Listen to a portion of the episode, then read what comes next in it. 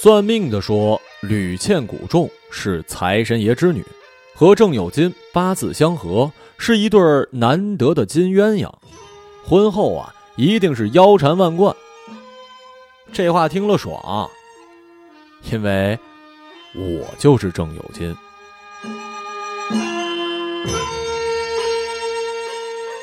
但吕倩把原话转述给他父母的时候，得到的就只有冷笑了。接着被锁进屋，他闹腾，俩老家伙呢就到卫生室里并排躺下，烟哼着打吊瓶。我父母早亡，被亲戚们推来送去，养地潦草，十四岁就出来混了，除去刀疤、纹身和案底，就剩个屌。呵，这话我都觉得荒唐。我的厉害呢，在于让别人害怕，这也是最能吸引吕倩的地方。这方土上最霸的混混，狗子是我大哥。我们有肉吃肉，没钱抢钱，有事抡刀，没事找事不想明天，只想当客。七八个家庭受害者抱一起胡乱的快活，平头变成披肩。又变成平头，身上流了血，纹了花，落了疤。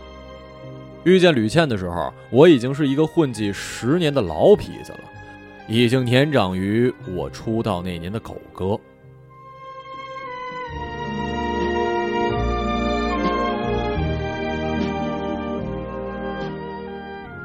吕倩漂亮，白，圆眼睛，婴儿肥，云一样可以飘动，花儿一样可以生长。他越乖，我就越想逮。他在商场里卖衣服，我就天天给他送饭。他喜欢威风，我就把下边几个弟弟也叫去，冲他点头哈腰叫嫂子。知道他顾家，我就把他的脑瘫弟弟接到馆子里吃鸡，把他哄上天。动不动就炸，我就总是乐呵呵的陪笑脸。他在上学期间呢，看遍了言情小说，对粗线条的男人抱有英雄般的仰慕。认识他那会儿吧，他刚与一个在外服役的军官结束苦恋，正生惆怅，被我钻了一空子。没俩月，我就在床上咬了他的舌头跟睫毛。我爱喝他嘴里的水果香，他喜欢勾画我的纹身，细数我的伤疤，用胸膛温暖我的脊梁。狗哥经常逗吕倩，这回他给他讲了一个秋裤的故事。我刚出来的时候，只有一条松紧带坏了的秋裤，砍人的时候总是一手提刀，一手提裤腰，把他笑得直往我怀里钻。哎呀，是该成家了啊！他又朝向我，用的是父亲式的语气，让我觉得圆满并充满期待。那天是狗哥儿子满月，他姘头为他生的，大家都高兴，喝了很多酒。不久，他就出事儿了。大白天，他把人肠子豁了一地，让经过的巡警给撸了。他父亲卖掉了房子跟一切，塞够钱，最终判了三年实刑。我借够两万，买下了他的老普桑。我把老普桑擦得锃亮，开着去吕倩家。我告诉方桌对头的俩老家伙，除了车，我还有房子跟存款，而且正在找正经买卖呢。他们俩终于看出我有帮衬他们脑瘫儿子的可能性，笑了脸开了锁，把我跟吕倩送出了家。直到普桑冲出一窝窝的土坯房，他们还站在蜿蜒的路上遥望，吃着浮土，向路人宣告，更像是争辩。算命的说了，吕倩古仲是财神爷之女。和我们女婿啊八字相合，是对难得的金鸳鸯，婚后一定腰缠万贯。桑普拐上大路，绿化带里的黄色郁金香泡在阳光里，柏油路平整宽阔，为我们无限的延伸。我跟吕倩十指紧扣，觉得世界上不存在无法到达的地方。面对新生活，吕倩展现出了女人独有的开天辟地的热情。每天对着数个挣钱计划摩拳擦掌，但她能做的，也仅止于去商场卖衣服跟打扫我们破衣居，哪有本钱去尝试风险呀？家里除了一电视、一沙发、一茶几、一床、一橱柜再无大件了。而我呢，仍然到处晃膀子，跟老兄弟们混酒喝。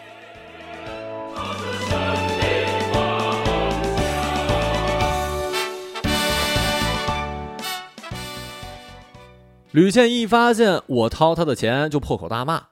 他对我的幼稚崇拜，很快就被家庭的窘迫消磨的所剩无几了。尽管仍时常的对他朋友炫耀我的酒量跟江湖事迹，但回到家，他只求我能像普通人一样安稳，别喝醉，别打架，别碰小妹儿，找份工作，开黑出租也行啊。可我偏不随他的愿。其实对他做完月子没俩月就回去上班这事儿吧，我也内疚啊。我也已明白，胡闹不是办法，挣钱才是正道。但我不能为了挣钱受人管制啊，狗一样的遭受呵责。我多次设想，如果父母没出事故，那么我大概也能念到大学，也能有份体面工作。这样一来，我跟吕倩就会有截然不同的生活。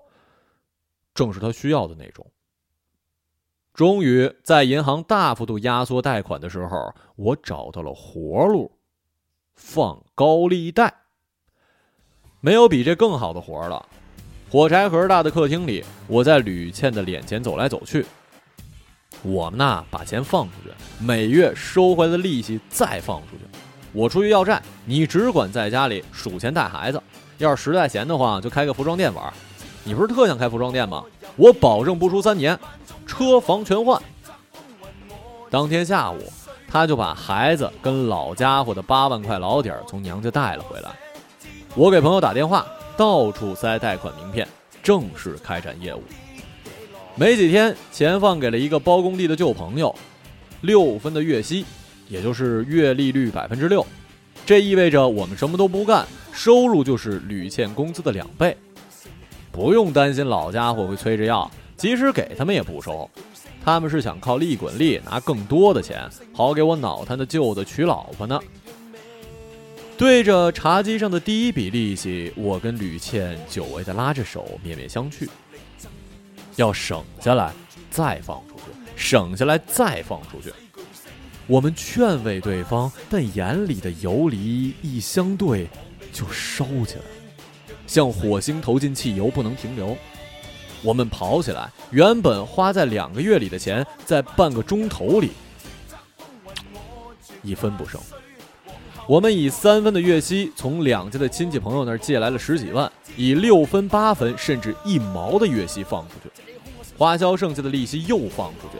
在按时拿到几次利息之后，原本忧虑不安的亲戚朋友。揣着从银行提来的、从信用卡刷现，甚至是借来的钱，目光灼灼的求着上门了。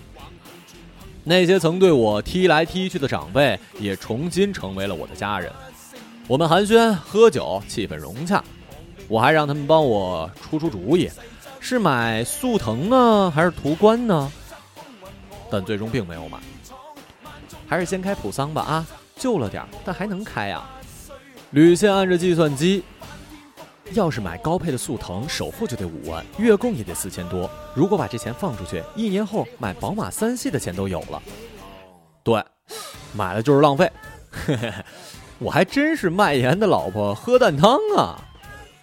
然后我们给供桌上他的亲爹焚香叩首，这是我跟吕倩每天起床的第一件事儿。一起身，我就问他：“哎。”财神爷都说啥了？说还能挣更多。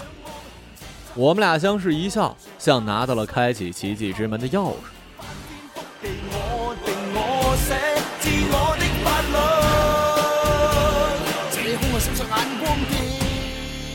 奇迹的光晕从氤氲到流淌，再到澎湃的时间里，我开着普桑去地下土局放贷讨利息。吕倩带着玉镯子记账，按计算器，钱在赌徒间迅速的轮换转位，麻将不停，推倒重来。我也坐下，高喊着压大中大，压小中小，压大老婆中小老婆，回家睡觉。把钱往桌上一摔。吕倩进商场挑选进口奶粉、黄金首饰、高档衣服及若干贵重无用的东西。每回呢，跟吕倩提满东西回娘家。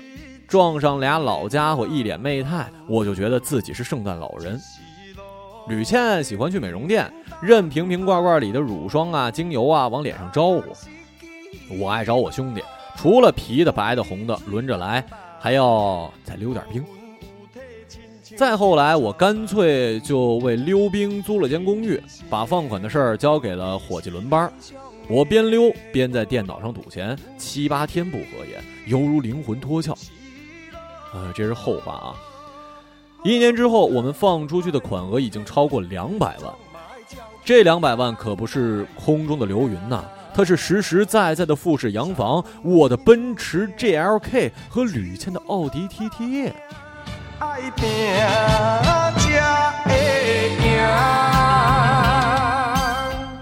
当然啦，变现就是浪费，因为接下来它还会生长成带花园的独栋别墅、雷克萨斯 LX 和玛莎拉蒂 GT，乃至一切。朋友说我们俩是没有胃的狼，永远不知道饱。我们俩哈哈大笑，哼，我们。可是对金鸳鸯。电话响不停的时候，我还是一朵云，被风吹出阳台，在空中飘扬。硬物突然杵在我脸上，吕倩在里面吼，还是那几句话：“你在哪儿呢？你讨个力气呢！我操你妈！”全买冰了，我差点说实话。啊，又放出去了。放给谁了？我胡乱说了一人，思维仍然松散一团。多少？呃，八分。他顿了一下，对这数很满意。你妈逼到底在哪儿呢？知道你几天没回家了吗？什么时候回啊？在橘子上。我还能在哪儿？我操你妈！我被自己的声音呛得直咳嗽，脑浆晃悠，来回敲天灵盖。一阵烦躁之后，终于连咳带拽的吐出一大缕的黑痰。瞎接他妈什么玩意儿啊！我抽了一巴掌身边的屁股，光身子侧躺溜冰的女孩翻到我胸膛，把管子往我嘴里塞。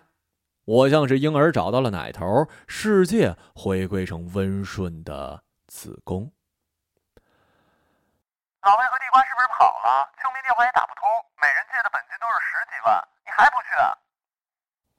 我把电话扔给一伙计，他走出客厅，客厅里几个兄弟在打牌，他态度老实的骗着吕倩：“啊，嫂子，我们还在赌局上放贷呢。”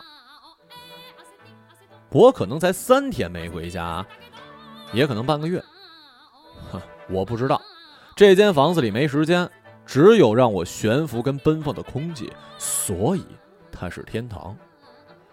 家嘛，能不回就不回，一回吕倩就跟我掉脸子，骂着娘问我去哪儿，收的利息去了哪儿，为什么不接电话，哪个借了钱联系不上了，是不是跑了，为什么不去找，等等烦人的问题，还他妈跟我动手呢，我便把水杯、电视、电脑通通往墙上摔。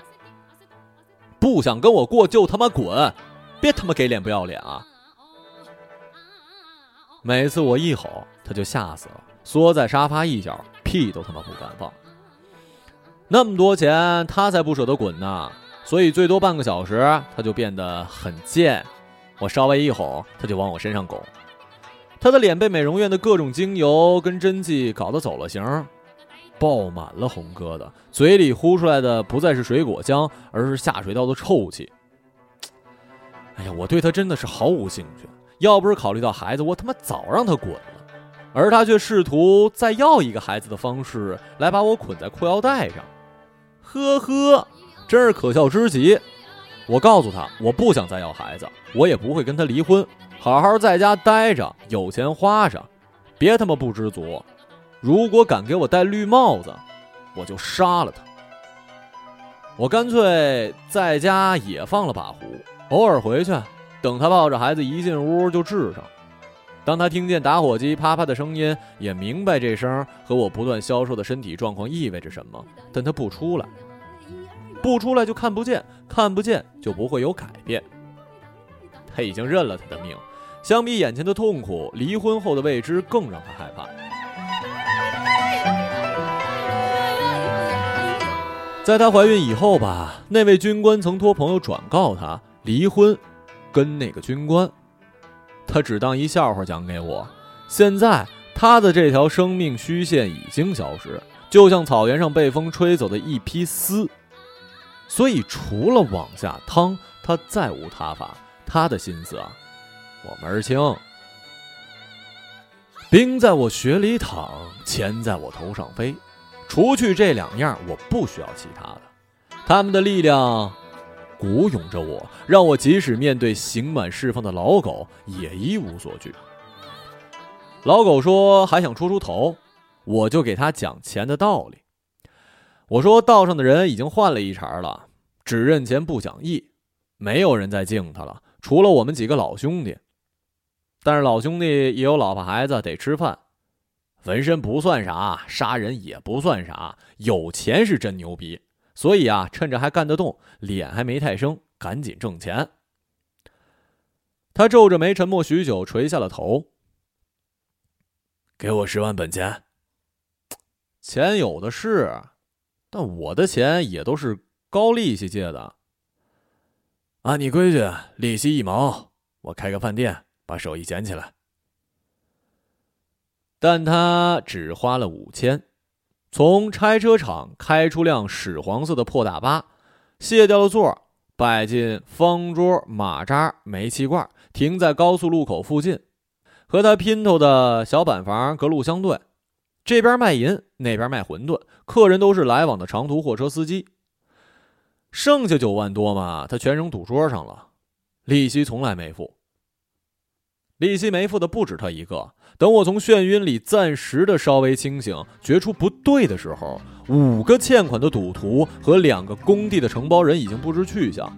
去过户他们的抵押汽车，发现产权都属于租赁公司；去过户他们的房子呢，而房子早做过多次抵押登记，且已经结束拍卖跟清偿了。这下就只能去补亲戚朋友的利息了。可这一年的收入我都买了兵跟赌钱了，我就让吕倩出去借。人跑的越来越多，利息收的越来越少，收的越少我就越焦虑，越焦虑我就越往外放。他们总是承诺再借一点就能全部还清，越往外放就亏的越多，亏的越多我越恨。路上行人，我看谁都他妈像骗子。亲戚朋友也以同样的眼光来审视我。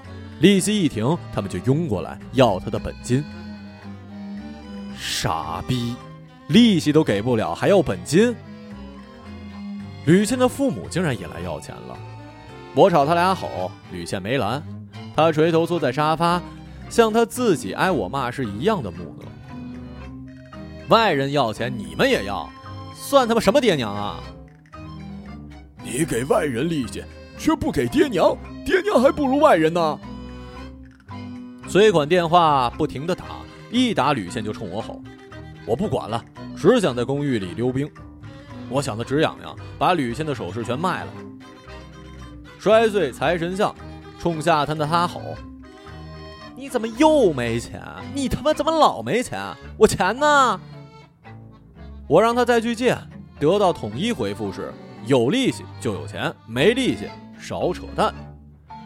我又让他以父母的名义去借，也得到统一回复，是拿去放贷吧？用我们挣的钱挣你的利息，还他妈是人吗？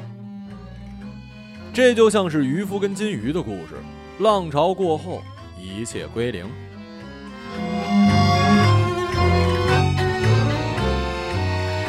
天被风刮得光秃秃一片灰。我站在吕倩娘家家的破院子，边抽烟边看我的脑瘫舅子。图的阴影盖着他，他二十五了。每年的每天，他都独坐在阴影里，张牙舞爪，垂头丧气，五官奋力扭曲，脖子鼓出棱，直到气喘吁吁、精疲力竭，也做不出标准的表情、动作和话语。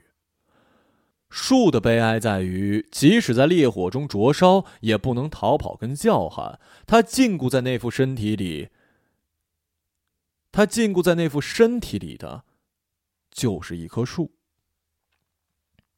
我也成了一棵树。吕倩又回商场上班了，一发现我掏了他的钱就破口大骂，有时还突然大哭，让我又烦又难过。我们的一居室除了一电视、一沙发、一茶几、一橱柜外，再无大件儿。每件东西都爬满裂缝，每个墙皮脱落的口子都沾满玻璃碴子。来得快的东西去的也快，去了就不再回来。追了一年多的债，我只得到了这个道理，但仍得装出一副时刻在追、时刻会还的样子，否则那帮人会立马封我的房子，尽管他远不够偿还欠款。吕倩的父母最后通牒，本周内连本带利把三十万送回去，没钱就送我的房本。因为有人给我的脑瘫舅子找了一哑巴老婆，只要在镇上买套房，立马登记结婚。这应该是吕家摆脱绝户的唯一机会。明天就是最后期限了。欠债人里有劲儿的只有俩赌徒张凯和狗子。张凯跑路一年多，上个月回来就被讨债的亲表哥用斧头给砍死了，所以能找的只有狗子了。狗子好找，他从来不跑，但他对我的含泪哀求也是无动于衷，而且总要再借，说翻了本一次还清，边说边给我展示他的老千手法。这回我没再求他，夜里我用猎枪顶着他的头，从赌桌踹进了普桑。车开到河滩，我让他自己刨坑，把自己种的像树一样埋到了胸口。我老大哥两只胳膊很快的被我用猎枪管抽成了大力水手吃完菠菜的样子，他不停的哭，头抢地，叫我哥，叫我爷，叫我爷爷。我十四就跟了你了，现在我依然敬你啊，你也得讲道义啊。行。你没东西抵，我拿交情抵。你借那十万不要了，我就要个仁义。可三十万利息一分不能少，因为你我饭都吃不上了。你把兄弟当傻逼呀？还有更仁义的，你听好了啊！你整天不着家，我替你给大侄子买了保险，路上车多人杂，一旦绝户了，你也有个指望，一百万保费。我只要我那份下午五点前清不了账，那七十万就是你的了，啊！我大笑着给他展示保险合同，他嘴里塞着石头，面目扭曲，眼珠要蹦出来，鼓着脖子呜呜叫。哥，你还真像我那脑瘫舅子呀！哈哈哈哈。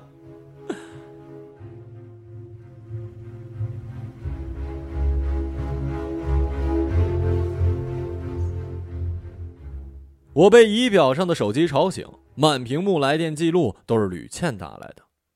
她在里面吼：“你在哪儿呢？要的钱呢？我操你妈的！”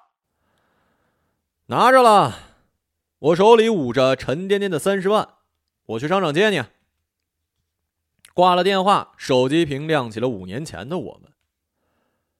蓝天柔风暖阳，吕倩的脸很白嫩，云一样的飘动，花儿一样的生长。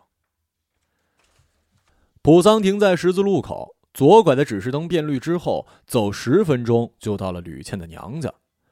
吕倩的脸已经成了一张刀子脸，斜眼、尖下巴，干燥又阴郁。以前那张脸已经被他捅烂了。我看着这张脸上残破的云絮，悲伤不已。我又看着后视镜里自己的脸，两眼呆滞，两颊塌陷。但与肩膀比，这脸还是大，牙掉了五颗，牙龈里流出黑血，喉咙里堵着浓痰。我掀开衣裳，七排肋骨从胸口撅向两边，再往下是一尺八的腰和拳头粗的腿，已经死去的身体。我同样为他悲伤。咱也跑吧。吕倩一撇嘴，没搭理我，以为我又在发神经。我说：“真的，欠那么多钱，一辈子都还不完，活不下去。不跑也没地方去，这三十万是我抵押了房子借的高利贷。吕倩的眼睛跟嘴都被吓成了三个黑洞，你疯了！她尖叫着不停打我。右转指示灯还绿着，那是通往高速路口的路。我松开手刹，挂上一档，吕倩立刻把手刹提上，把档位调空，并双手攥紧了档把儿那是我亲弟弟。那又怎么样？你弟弟的命谁都帮不了，他这辈子注定如此了。我们还能从头来啊！钱要给了他，咱们就真的完了。我们拿着钱随便去哪儿都能过得好。到了外地，高利贷不好放，你开个服装店，我去开黑出租，去建筑队干什么都行。一有钱就还他们。我知道错了，换个地方我就能戒毒，酒也戒，什么都听你的。在这儿永远过不了人的日子，只能跑了。左拐的红灯变绿，他在沉默中忽然开口：“孩子还在幼儿园呢，让你爸妈接，给他们打电话，等我们安定了，就接他走。”右拐的绿灯闪烁，我又把手刹松了，赶紧挂档啊！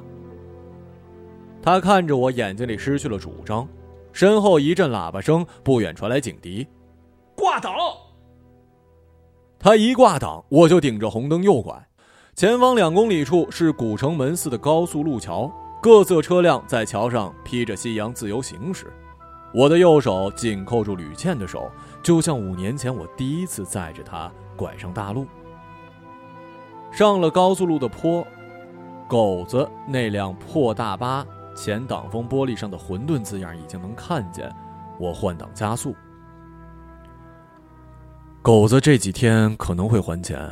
被我一张假保险单给吓傻了，等手头宽了，咱再要个孩子。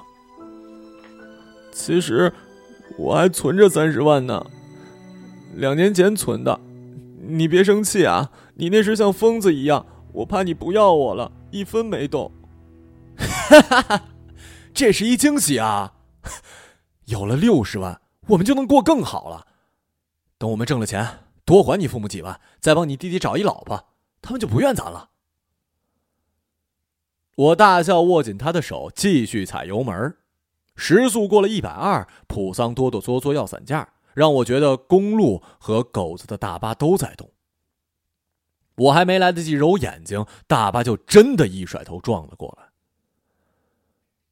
混沌中，我跟吕倩不停的碰撞、翻滚、扭曲，像被撕碎了，呼吸不能动。普桑滚过隔离带，又被一辆卡车撞到了路边的杨树。我那三十万就沿着挡风玻璃的破洞呼啦啦的往外飞。吕倩倚在车门上大喘气，眼睛被从头上滴下来的血糊住。右手张开到处晃，仿佛要从空气中找到可以结束痛苦、回归原点的按钮。他的嘴张得很大。像是在干地上乱蹦的鱼，吸不进空气。然后他开始吐血，一大口一大口的吐，嘴和脸很快就苍白如纸。我的腰和腿被椅子咬着，怎么都够不着他。我冲他大声叫，一叫胸口就撕着疼，脑袋里轮番炸起轰鸣。我不停的叫，但他不再理我。我向外面的几个人求救，他们只顾低头捡钱。吕倩的气慢下来，嘴合起来，身子变软，脖子歪下去之后就再也没动。我继续叫，但他已经死了。从他头上方的车窗破洞里，我看见狗子扛着煤气罐从大巴车上下来，就像他曾经扛着砍刀或者猎枪。我知道。他是要用煤气罐打烂我的头。我的父母是被车撞死的。那年我七岁，可我的孩子还不到四岁半。我跟吕倩吵架，从来不躲着她。一开始她吓得直哭，后来就不哭了，怔怔的看着，像掉了魂似的。我不想让她受我的苦。狗子已经踩着油烂的郁金香花朵跨过了隔离带。杀人了！我向窗外呼救。这时，普桑周围已经聚集了最少三十个人，汽车、摩托车、自行车胡乱停放，他们手里全攥着钱，在地上爬来爬去，争抢中打起来，淹没了我的声音。我看见了狗子姘头那张画成假面具一样的脸也混在其中。嫂子，我哥要杀我，杀人得枪毙。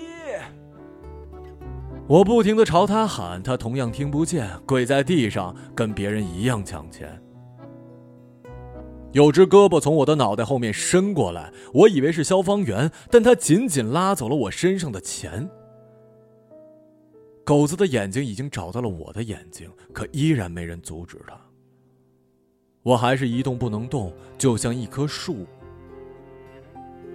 任由砍伐。